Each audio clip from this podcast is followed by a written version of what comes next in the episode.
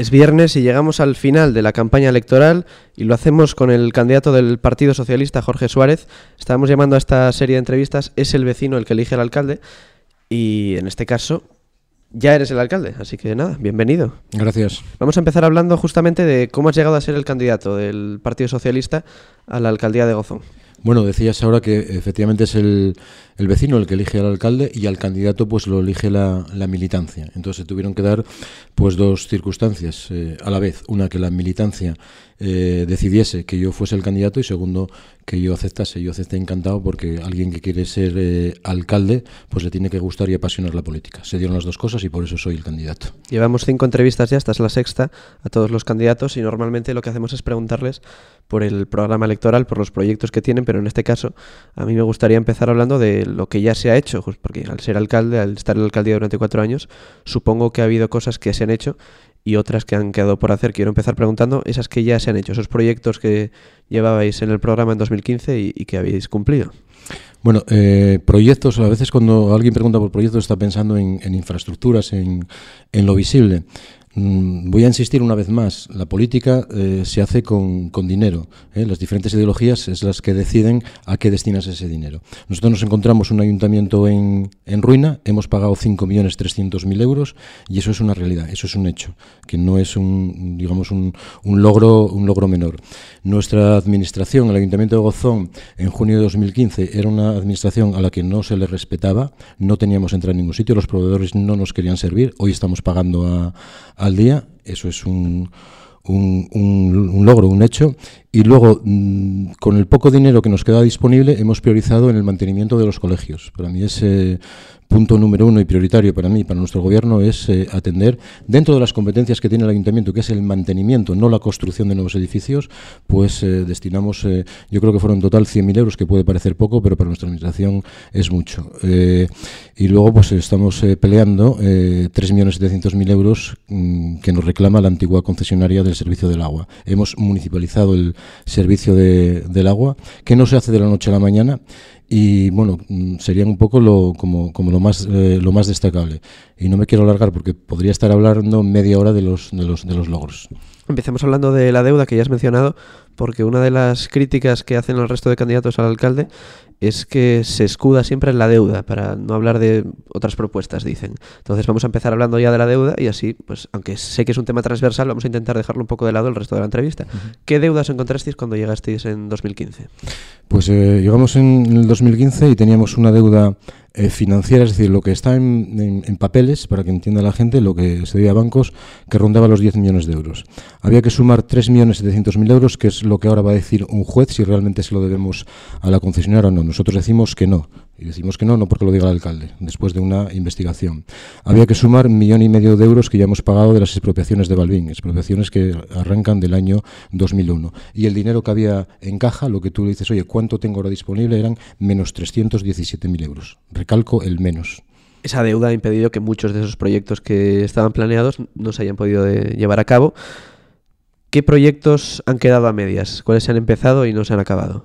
Bueno, pues tenemos, vamos a ver, el, mm, Renovación de la red de abastecimiento de agua es algo que llevará eh, la próxima, eh, toda la próxima legislatura. Hay determinadas parroquias que sí se renovó la red y otras que no. Cuando hablo de renovar la red, hablo de gente que en el siglo XXI pues no tiene presión suficiente en sus casas, por ejemplo, para encender un calentador de, de gas. Estamos ahora ejecutando eh, una obra en Cardo por importe de 380.000 euros. Continuaremos con Susacasa Perdones, Podes y hasta completar eh, en la próxima legislatura toda la red de, de abastecimiento. La escuela de 0 a 3 está eh, para adjudicarse esta semana. Eh, no me voy a extender más, eh, ya se habló mucho de 03, por eso yo los, el resto de partidos que dicen que hay que hacer una escuela 03, supongo que se referirán a otra, no la que se va a adjudicar esta, esta, sem esta semana. Mm. Tenemos para cubrir dos pistas de Balbín, que va dentro de un plan de, mm, de renovación, no, ni siquiera de renovación, de adecuación, de, poner, de poder disponer de unas instalaciones deportivas cubiertas de las que carece totalmente este, este municipio. Eso está también pendiente de adjudicación nuevamente, porque hubo que rescindir el, contrato por incumplimiento de quien se lo adjudicó. Eso es dinero que está ahí y proyectos que están en marcha. No me quiero extender tampoco. Has empezado hablando del agua, que fue una de las primeras medidas que tomasteis al llegar. Parece un poco contradictorio que hayáis remunicipalizado el agua y ahora apostéis por privatizar el alumbrado. ¿A qué se debe esta postura? Vamos a ver, eh, no se trata de, mm, en caso del Partido Socialista, de eh, posicionamientos ideológicos, o sea, todo privado todo público. El Partido Socialista, pues puede haber, eh, nosotros lo que, en lo que nos centramos es qué servicios tiene que dar el ayuntamiento y cómo los puedo dar. el, el abastecimiento de agua y el alumbrado público son dos obligaciones que tiene el ayuntamiento por ley, así lo marca la ley de bases de régimen local. El agua teníamos que cogerlo sí o sí, por dos razones. Se acababa el contrato y la concesionaria no estaba cumpliendo. A las pruebas me remito, porque en ese contencioso que os decía antes, el juez en el TSJ ha dicho de momento que eso está no directamente vinculado, que es lo mismo que se está juzgando en Lugo en el caso Pokémon. Con lo cual, o sea, una concesionaria, sea de alumbrado público, del agua o de recogida de basura, tiene que cumplir. Eso es lo primero y nosotros tenemos que dar el servicio. Alumbrado público, tenemos que dar un servicio de alumbrado público. Un servicio que no es que ahora eh, no se trata de cambiar, ya lo expliqué muchas veces, las bombillas que tenemos actualmente, sean de vapor de mercurio o de vapor de sodio, por eh, tecnología LED. No, se trata de modernizar todo el alumbrado público. Modernizarlo con, informatizando también lo que serían los sensores que van a las, a las luminarias y a los, y a los cuadros. Cuesta 2.700.000 euros. Es un tema de eficiencia energética, de contaminación eh, ambiental y lumínica y eh, también de seguridad, porque hay muchos cuadros que no cumplen. 2.700.000 euros no los tiene este ayuntamiento. Y luego entraríamos en la segunda fase del mantenimiento. Necesitaríamos, pues yo, eh, para poder dar una respuesta al ciudadano las 24 horas del día en caso de emergencia, cuatro electricistas. Y uno de ellos con un nivel técnico, porque es lo que digo, todo va evolucionando. Igual que el servicio de agua, eh, los bombeos que hay hoy en día no son el mismo servicio que teníamos hace 20 o 30 años. El alumbrado público pasa también por una modernización que el proyecto ahí está encima de la mesa. Y solo encontramos esta forma de dar y al mismo tiempo, con el ahorro, en el, o sea, lo que pagamos ahora a SDP, la suministradora, que son 335.000 euros, el coste serían 95.000, 200.000 euros. Es cierto, en vez de dárselos a EDP, se los daríamos a la adjudicataria del alumbrado público. Y no encuentro ninguna otra solución para que todos los vecinos, desde el minuto uno, todos, tengan el servicio de alumbrado público que el ayuntamiento está obligado a dar. Y mi obligación como alcalde y nuestro gobierno es buscar la única forma que encontramos de dársela. Pero es realmente necesario que todos los ciudadanos de Gozón tengan desde el minuto uno el alumbrado renovado. ¿No se podría realizar con sin privatizarlo y, por fases? No, eh, te explico el, el, por qué. Vamos a ver. La el único servicio que se privatiza es el mantenimiento. Si ahora Imagínate que tenemos, que tenemos 300.000 euros que no tenemos, porque tendrías que sacar 300.000 euros del presupuesto para destinarlos a renovar, imaginaros, mm, cinco calles del Luanco. Eso hay que sacarlo a licitación. Lo hace una empresa privada, igual que lo va a hacer ahora. La energía de esa calle hay que seguir pagándola, igual que ahora, porque el, ayuntamiento no tiene eh, suministro propio. Lleva incluido esto una garantía total, un seguro de tal forma que ya no haya discusión de si nos roban el cable que hay que esperar a que el seguro lo dé paso. La propia empresa se tiene que pelear después. Eso tendríamos que contratarlo también privado. Lo único que ahora pasa a ser es el mantenimiento, el personal que lo mantenga. Y el único electricista, oficial electricista que tenemos, lo necesitamos y más que lo necesitamos para eh, los edificios públicos que tenemos que contratar también. Hablemos de, de Alcoa, porque es otro de los temas económicos que preocupan al Consejo. No sabemos si finalmente cerrarán, no sabemos si se instalarán otras empresas en, la zona. En caso de que no se instale Alcoa, ¿qué medidas propone el Partido Socialista para intentar no perder ese más de millón de euros que, aporta a los presupuestos? Bueno, en principio tengo que decir que yo a día de hoy soy optimista. ¿Eh? con toda la cautela del mundo, optimista en que sí que ahí se instala otra empresa. Ayer mismo, pues en una reunión donde estaba la ministra de Industria, tuve la oportunidad de, hablar con ella y ahora mismo se están, eh, digamos, barajando diferentes ofertas. Hay varias ofertas para hacerse con, no con los terrenos, que es lo que no nos gustaría, sino para seguir con la eh, misma actividad industrial.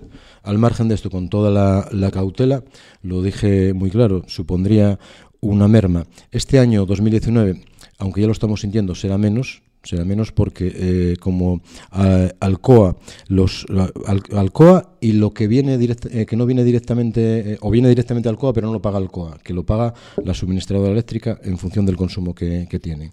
Como pagan a trimestres vencidos, la parte de los últimos trimestres del año pasado nos los ingresan. Este año lo vamos a notar menos. 2020 sería un millón, algo más de un millón de, de euros.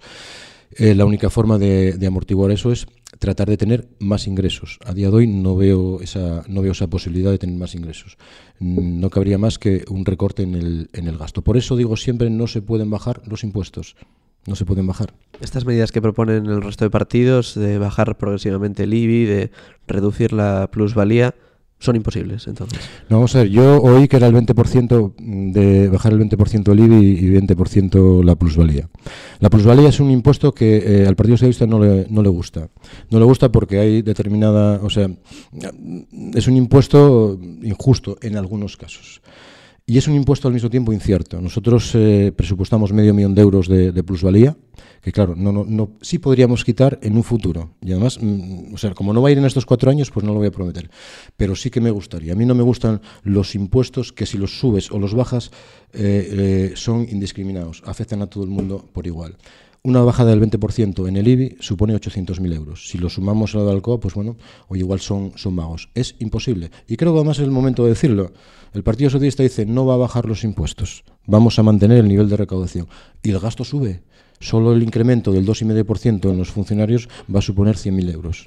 Dices que no, no se pueden bajar los impuestos y que probablemente lo que haya que hacer en caso de que, de que no se encuentre solución para el problema de Alcoa sea recortar en el gasto. ¿En qué partidas se puede recortar el presupuesto? Pues lo digo, hay que recortar un 10% en todo. Eh, o sea, lo tenemos calculado, un 10% en todo, pues significaría, pues, os, pongo un ejemplo, si se dedican 36.000 euros a, festejos, pues habría que recortar 3.600 euros. O sea, no es recortar una partida, sino en todo, de tal manera que el monto total nos saldría unos 400.000 euros. Y en personal, eh, pues habría que no recortar. O sea, una administración que está carente de personal en número y de personal en cualificación, así lo digo, harían falta este ayuntamiento, esta administración para que funcionase bien unas 25 personas más. Y no solo hablo de número, hablo también de cualificación. Faltan técnicos medios aquí que no, que no hay. Pues tendríamos que determinados puestos interinos o según se va jubilando gente y nos permiten, pues no cubrirlos. Alcoba supone un problema de, de contaminación también para el Consejo. En el pasado noviembre, la coordinadora ecologista de Asturias alertó de que los niveles de contaminación en la zona de la ría de Avilés de, de CO2 duplicaban el máximo que recomienda la Organización Mundial de la Salud, ¿Qué se puede hacer al respecto? ¿Qué puede hacer el Ayuntamiento de Gozón? No es una competencia que la que pueda influir mucho, pero ¿de qué manera puede presionar para intentar reducir esos niveles de contaminación? Yo mm, no sé si la coordinadora yo creo que no era de CO2, sino era las partículas PM10, que son las, partículas sólidas. Bueno, ahí hay, eh, primero hablan de falta de transparencia. Primero, todas las estaciones, las oficiales, están en red y puede todo el mundo eh, acceder a los datos. Lo que se puede hacer, y eh, el Ayuntamiento de Gozón está presente, hay una, comisión de seguimiento de la calidad del aire en la comarca de Avilés, que por cierto, eh, este ayuntamiento empezó a asistir, a asistir por primera vez en, en junio de 2015 cuando nosotros entramos ahí, donde me consta que se hace un seguimiento, donde están también todas las empresas, está Alcoa, está Arcelor, está Fertiberia, y lo que hay que hacer es exigirles eh, que cumplan con la normativa vigente. Concretamente en el puerto de Avilés, en el puerto de Avilés se han adoptado unas medidas eh, millonarias eh, porque estas partículas que es las que denuncia mm, la, coordinadora pues son las que están flotando en, el aire y ahí es donde viene la medición. El dato que falta es de qué son esas partículas de qué son. Y concretamente en, decían Gozón, porque una de las estaciones medidoras estaba en el faro de San Juan, y ahí luego eh, se demostró, y yo así lo dije sin ser un científico ni conocimiento, porque creo que cuando se habla de esto hay que ser muy prudente.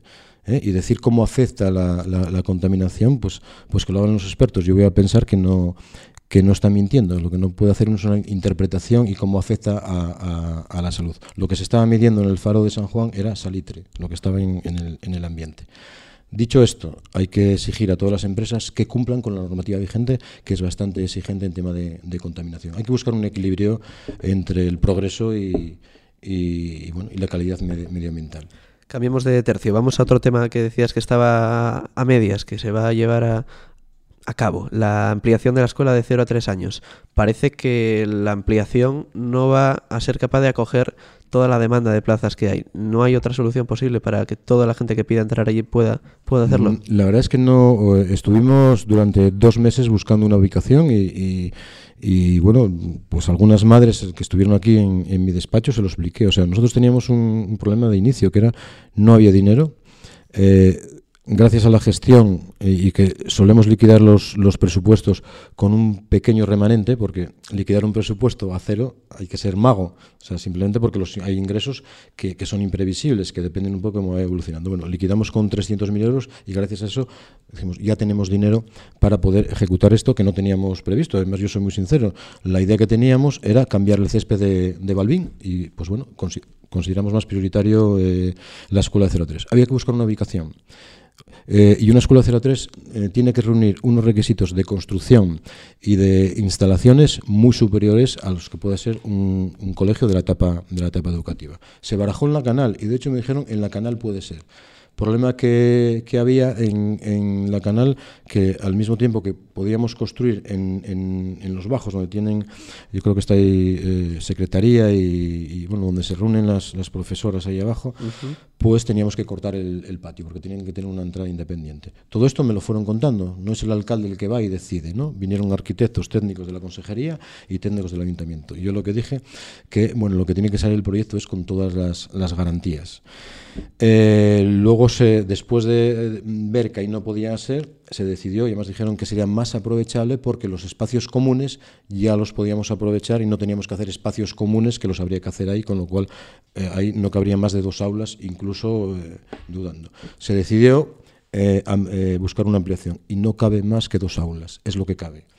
Habría que ir, para poder acoger todo, a una construcción de una escuela 0 a 3 nueva en una parcela municipal que ahora no tendremos y que eso habría que verlo en, en, en, un, en un futuro. Pero realmente merece la pena gastar dinero en una ampliación que no va a poder satisfacer a todo el mundo? Yo creo que sí, o sea, es mejor que, que, que se queden fuera tres o cuatro, porque luego a lo largo del curso la demanda baja. ¿eh? Hay incluso eh, críos que después pues no... Yo creo que, que vamos, es la opción que tenemos y, y, vale más que se queden uno o dos fuera que no treinta y pico como, como hasta ahora. Y, además soy consciente de que la demanda va a aumentar porque eh, parece ser que en Madrid eh, y en Oviedo, sin preguntar a los ayuntamientos, van a optar porque eh, la escuela de 0 a 3 sea gratuita, lo cual me parece estupendo, siempre y cuando pongan esas administraciones la financiación y siempre y cuando lo metan en la etapa educativa, ningún, ningún problema, pero nos trasladan un problema a los ayuntamientos sin ponernos financiación. Otro tema que está medio a acabar o a medio a empezar es las obras en la zona de, deportiva de Balbín. ¿Realmente merece la pena cubrir esas canchas que ahora mismo se usan verdaderamente poco? ¿Se van a empezar a usar a partir de que estén cubiertas? Hombre, yo eh, creo que sí, se van a empezar a usar. No se usan porque no están cubiertas. Y segundo, la única instalación cubierta que tenemos es el polideportivo. El polideportivo se ha estado malgastando dinero estos años, porque lo que no podemos es eh, poner 50.000 euros por la ocurrencia que tenga el alcalde de decir vamos a tapar unas goteras.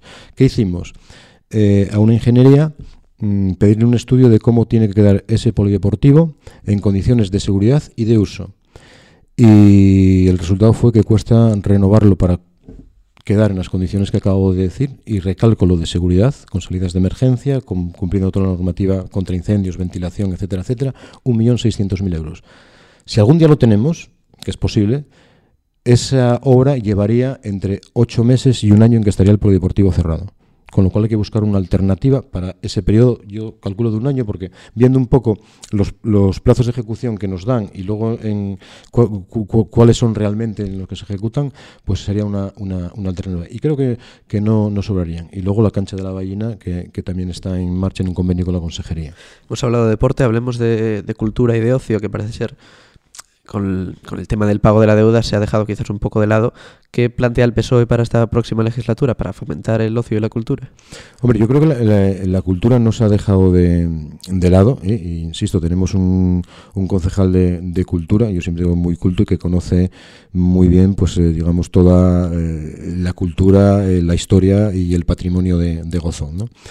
Hemos enseñado Gozón Hay mucha gente que, sobre todo de gente del banco, que no conocía determinadas eh, zonas de Gozón. A los colegios les hemos mm, puesto a su disposición el pago de autobuses para ir a conocer, por ejemplo, la charca de Celuán o el cabo o el cabo de o el cabo de Peñas.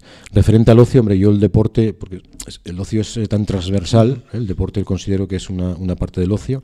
Está en marcha, tenemos un proyecto para hacer una pista de, skate en, en, el parque de, del barquillero Missouri, el ladero Herminio es una demanda también de, los chavales. El proyecto está en marcha y a, mitad, a, mitad, de legislatura, si todo, si todo va como, pensamos, tendremos ahí un, skate. Y luego está la demanda de Izquierda Unida de un local de ocio juvenil, que hoy he leído también en prensa, que lo quieren hacer en un local que tiene embargado el ayuntamiento y, y, lo hacen allá ellos si gobiernan. Yo no invertiría dinero en un local embargado.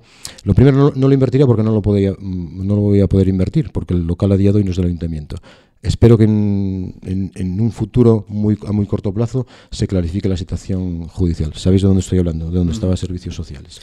Has hablado de, los jóvenes. Estamos en campaña electoral y se está hablando mucho de, la escuela de 0 a 3, los padres, los hijos. Se está hablando también del centro de mayores, pero se está hablando poco de los jóvenes. Quizás porque no podemos votar, esa edad entre 12 y 17, que sería a la que iría destinado ese centro de juvenil, se habla poco de ello, quizás porque nuestro voto al final pues no va a contar porque no lo tenemos ese centro de juvenil, si no se puede hacer en ese local, no se puede hacer en, otro sitio que pueda alquilar el ayuntamiento. Ese es uno de los problemas que tenemos. Volvemos a lo mismo. Este ayuntamiento no tiene locales y deberíamos tener unos cuantos teniendo en cuenta el desarrollo que hubo del plan de la ballena. Deberíamos de tener unos, no digo uno o dos, bastantes locales.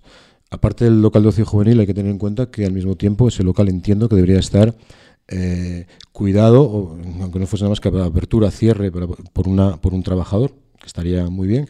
No nos, nos gustaría tener e-, ese local, pero soy sincero, mm, estamos priorizando. Antes hablábamos de, de, bueno, de, los, de las competencias que tiene obligación el ayuntamiento de, dar. Y de los jóvenes de esas edades que tú, que tú dijiste, no, no nos olvidamos y además lo comentábamos, que nos alegra mucho que hacía años que no se veía un grupo de chavales interesados, implicados en, en, la política, porque al fin y al cabo sois el futuro. Eh, de esas edades que hablas eh, son los colegios y de esas edades que hablas son los chavales que van a la universidad y que nosotros hemos puesto modestamente pues unas becas a disposición de, aquellos chavales que no tienen recursos suficientes y que nos gustaría pues seguir eh, ampliando. Yo cuando hablo de jóvenes hablo de educación, cultura, formación, porque al fin y al cabo es lo que hace libre a una, a una persona. Más que de, de, cuestiones, digamos, de, lo tangible, de, los servicios que pedís ahora y que, no y que no podemos dar, pero bueno, entiendo que instalaciones deportivas que no tenemos, un, eh, un, skate, que bueno, o, los parques, que todavía, eh, pues chavales, dependiendo del, nicho de edad, pues también utilizan, que es algo. Y luego tenemos un cine ahí que, que nos gustaría que el, propietario lo, lo abriese algún día. Hemos hablado de ocio, de deporte, muchas de esas actividades se concentran en verano y en verano Luango está lleno de gente hay un problema real de aparcamiento. ¿Qué se ha hecho durante esta legislatura y qué se plantea hacer para intentar solucionar ese problema de aparcamiento? Tenemos, de las cosas que están en marcha, el plan de movilidad y de accesibilidad. Eso, el plan de movilidad va a significar que nos proponga una empresa experta eh, qué direcciones tendrían que tener las calles, incluso temporalmente. En verano que a lo mejor nos propongan otras. Accesibilidad, Luanco no es una villa accesible es algo que se puede ir ejecutando. Pero en vez de ir, y así nos lo dijeron los técnicos, digamos, eh, eh, a golpe de petición de un vecino, oye, esta acera o la, o la, otra, o incluso aquí cada uno tiene una idea de cómo pasa como en la selección española, cada uno tiene una selección de cómo habría que poner una dirección de calle, lo va a hacer una empresa y nos va a dar un proyecto. Incluso proponiendo zonas de aparcamiento. Y yo dije el otro día en el debate que Luanco tenía que tener un aparcamiento público de 156 plazas, porque ese parking, esas plazas, el Nautilus, son de titularidad o deberían ser de titularidad municipal. Solo tenemos escritas 105 plazas, 51 nos han desaparecido. Izquierda Unida, y además desde el público me interpelaron, eh, no, la candidata, incluso me decían que si no sabía si me refería al Nautilus por eh, desconocimiento o mala fe, me preguntaron de quién, está, quién tenían esas plazas que son del ayuntamiento. Yo dije que hay un expediente abierto, un expediente que hay que guardar confidencialidad, y pues, se produjo la carcajada. A día de hoy, Izquierda Unida, al día siguiente, saben perfectamente quién tiene esas plazas. Les reto a que lo hagan público. Hemos hablado mucho del banco, Es cierto que también hemos tocado el tema de la zona rural, pero existe una desigualdad real entre la gente que vive en Luanco y la gente que vive en la aldea. ¿Qué plantea el Partido Socialista para intentar reducir esa desigualdad? Hombre, mm, es cierto que la hay, pero yo que yo que nací y me crié en la aldea y venía al, colegio y al instituto desde la aldea, afortunadamente hemos avanzado muchísimo. Hemos avanzado muchísimo. Lo que nos falta hoy en las parroquias es algo que, bueno, hoy en día empezó siendo pues como un lujo o algo que, que marcaba la diferencia, es la conexión a Internet, la alta velocidad. Y ahí no nos va a quedar más remedio que eh, tratar de forzar, y un ayuntamiento no lo puede hacer a solas, tratar de forzar a las compañías operadoras que se lo llevan calentito para que extiendan la red de alta velocidad. Yo, yo veo la gran diferencia que hay hoy en día pues, entre vivir en el banco y en, la, y en la aldea. Es una pena que cuando todos los grupos políticos, incluido el mío en el año 2006, firmaron un convenio con Telecable para regalarle toda la infraestructura que hay en el banco, no hubiesen forzado para que la extendiesen, sino a todo el Consejo, sí aparte. En el año 2006, todos los grupos políticos, incluido el mío, le regalaron a Telecable eh, las infraestructuras del ayuntamiento para que metiesen por ahí su fibra óptica, sin pedirles nada a cambio. Otro de los temas que afectan a la zona rural es el saneamiento, que no es competencia del gobierno municipal, es competencia del Estado central. ¿Van a presionar para que se acabe realizando ese saneamiento? Por supuesto, ya lo estoy haciendo. Ya lo estoy haciendo. Hay un proyecto hecho y solo falta que eh, los presupuestos generales del Estado, eh, porque dentro del plan hidrológico, en diferentes ayuntamientos de Asturias, hay, hay partes con el convenio que hay dentro de ese plan hidrológico que tiene que ejecutar la Administración del Principado y otras la Administración General del Estado. En el caso de Gozón es la Administración General del Estado y vamos a presionar. Son 25 millones de euros. De momento, las conversaciones que me decían que, va a ser muy difícil encajar 25 millones de golpe, pues encájenos en, en años, empecemos, empecemos haciendo algo. Hablemos de la mancomunidad. ¿Qué ha pasado durante estos cuatro años en la mancomunidad? Pues puedo decir que la mancomunidad era eh, algo que mm, no se eh, velaba o revisaba eh, o se vigilaba con el mismo rigor que se hacía en el, en el ayuntamiento. Yo como ejemplo pongo, yo asumo la presidencia en el año 2015 y las cuentas están sin rendir desde el año 2004 o 2007, creo que 2007. Sin rendir es presentar las cuentas ante la sindicatura de cuentas y, tenía un montón de requerimientos. Tuve que ir a dar cuentas a la Junta del Principado, a la Comisión de Hacienda, de qué estaba pasando con la mancomunidad. Presupuesto prorrogado desde el año 2010. Se aprobó un presupuesto. Y luego lo que había que hacer era sentarse encima de la mesa y decir, esto no puede seguir así. Lo que pasa es que hay determinados grupos políticos que todo lo que sea mancomunidad ¿eh? es como si fuese un, sello de que todo está bien. Y no, no está bien. Yo creo en la mancomunidad como concepto. Es decir, todos aquellos servicios que puestos en conjunto sean más eficientes, y eficientes no solo en términos económicos, sino que el servicio al ciudadano sea mejor, hagámoslo. Pero lo que no puede ser la mancomunidad es eh, una oficina para eh, tener, o sea, para mancomunar trabajadores. Mancomunar trabajadores no es el fin de la mancomunidad. La piscina es un ejemplo de lo que puede ser un servicio mancomunado que un ayuntamiento solo no podría llevar. Creo, por ejemplo, en ese tipo de, servicios y se puede avanzar. ¿Qué tipo de servicios son esos? Pues eh, eh, primero, eh, la piscina habría que se podría pensar en una ampliación y en todo el terreno que hay alrededor de la piscina en instalaciones deportivas. Aquí, por ejemplo, se habla de pistas de pádel, que es una demanda. Ahí podríamos tener instalaciones deportivas para los dos municipios. Lo tenemos a, tiro de, piedra. O maquinaria. Ahora, en, este presupuesto 2018 que hemos liquidado con superávit también, ¿eh? que parece ser que liquidar con superávit es un, vamos, poco menos que una ofensa, vamos a comprar una desbrozadora y y un remolque que es maquinaria que podemos utilizar los dos, los dos eh, concejos, los dos municipios. ¿Cómo está la relación con el ayuntamiento de, de, Carreño? Porque hace meses las noticias que salían en los periódicos apuntaban a casi la disolución de la mancomunidad. Al final no ha sido así. La alcaldesa de Carreño no ha querido asumir, la, presidencia. ¿Qué problemas? El problema es al final que como es lo que te lo que vamos lo que comentaba, lo que no se puede es mirar para otro lado cuando hay un problema. Y si eh, la mancomunidad tiene una deuda, o si Gozón tiene una deuda histórica con la mancomunidad, que la tenía, que hemos pagado, ciento, aparte de las cuotas que nos corresponden mensualmente y religiosamente, 180.000 euros en deuda. Pero si dentro de esa deuda vemos algo que no nos cuadra o que hay que revisar, lo digo, y defiendo los intereses de Gozón, mm, no contra quien sea, delante de quien sea. Me da igual que sea mi partido o no, cumplo con mi obligación. Lo que no hago es cuando las cosas se ponen difíciles Carreño no quiere asumir la presidencia, e Izquierda Unida, el vocal delegado, que era el único concejal liberado con sueldo, o sea, que había, pues eh, me deja solo. Me deja solo en el sentido que yo entiendo que un concejal, pues por cuestiones personales, oye, mira, yo no puedo seguir de vocal delegado. Vocal delegado, insisto, es como un concejal liberado bueno, que alguien, yo dije, que alguien asuma la, la, vocalía, que alguien asuma, como dicen, no, alguien de tu partido, hombre. Por ejemplo, aquí hay dos, dos concejalas que bastante entienden con dedicar su tiempo libre, muchas de ellas cuando vienen de Oviedo, al Ayuntamiento de Gozón, para encima sumir, su, sumarse. Yo creo que fue una postura cobarde y que al final luego, cuando discrepas y sale en prensa, pues, pues fue un poco defender los intereses del Ayuntamiento de Gozón cuando creía que, que, no, que no estaba claro lo que, lo que se debía, y sigue sin estar una parte, que por eso queda ahí. Por lo que escucho, las relaciones con Izquierda Unida se han ido deteriorando a lo largo de la legislatura. Parecía que empezaban con buen pie. ¿Cómo están actualmente esas relaciones? Pues están totalmente rotas y yo no, mm, viendo o leyendo, no quiero leer nada, no quiero leer nada porque el peligro de las redes sociales es que no, no debes de contestar porque necesitas estar contestando todo el tiempo. Las redes sociales son maravillosas como todo, pero el problema es que puedes difundir mentiras eh, y es muy difícil después pararlas. Yo no voy a entrar al trapo.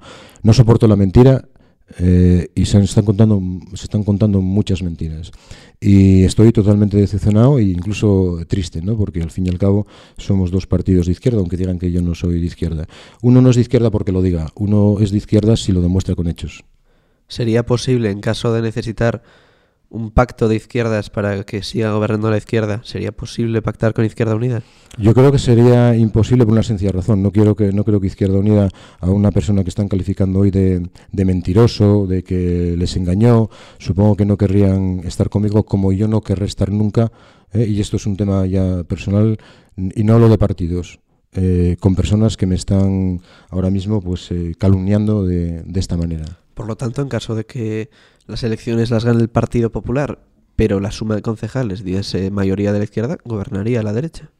Bueno, no es la primera vez que Izquierda Unida hace eso. En el año 1995 el PSOE tenía siete concejales, eh, el PP tenía siete concejales, Izquierda Unida tenía tres concejales y gobernó el PP con la abstención de Izquierda Unida, que fue Francisco Roces eh, alcalde. O sea que no sería la primera vez. Se, podría dar la, vuelta, a lo mejor ahora le devuelve el favor el Partido Popular, que es, no me lo creo, pero son los rumores que hay, le devuelve el, favor el Partido Popular y permite que gobierne Izquierda Unida. Si así fuera, sería lo que decidieron los vecinos de Gozón. Visto lo que dice, la única solución para el PSOE es mantener, mantenerse como el partido más votado. Sí. ¿Qué sería un buen resultado? Pues hombre, eh, tener una mayoría eh, suficiente Hombre, la mayoría absoluta sería estupendo para poder sacar este municipio adelante. Han sido cuatro años durísimos, durísimos de muchísimo trabajo, muchísimo trabajo del que ha sido una satisfacción. Mucha gente me preguntaba, ¿no estabas mejor en tu puesto de trabajo? Me encanta, me apasiona la política pero si tengo que volver en el mes de junio, o sea, dentro de 15 días a mi puesto de trabajo, vuelvo. Yo quiero estar aquí trabajando, queremos estar trabajando para sacar este municipio adelante. Si al final nos lo van a, bloquear, casi vale más que, que gobiernen. Eh, los vecinos de Gozón tienen, tienen la palabra y mi pacto es con ellos, con ellos, con todos vosotros. Habláis incluso de mayoría absoluta. Seis, mantener esos seis concejales que tenéis ahora sería poco menos que un fracaso. Mm, vamos a ver.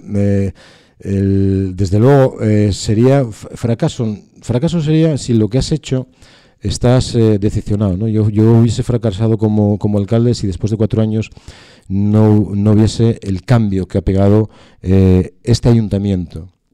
Y cuando, cuando digo de, de cambio sé que hay muchas cosas que no se ven pero que son el cimiento, es como cuando ves una casa y dices, no veo nada, sí, tenemos los cimientos para que en cuatro años veáis la casa construida. Por lo tanto, yo estoy totalmente satisfecho. ¿Qué pensaría? Que igual no conseguimos trasladar a los vecinos, o, a lo mejor que los vecinos prefieren pues que se siga eh, endeudando, que no sería incluso, podrían decir, oye, yo justifico el endeudamiento siempre y cuando vea cosas. El problema de estos años atrás es que había endeudamiento y no se vio nada.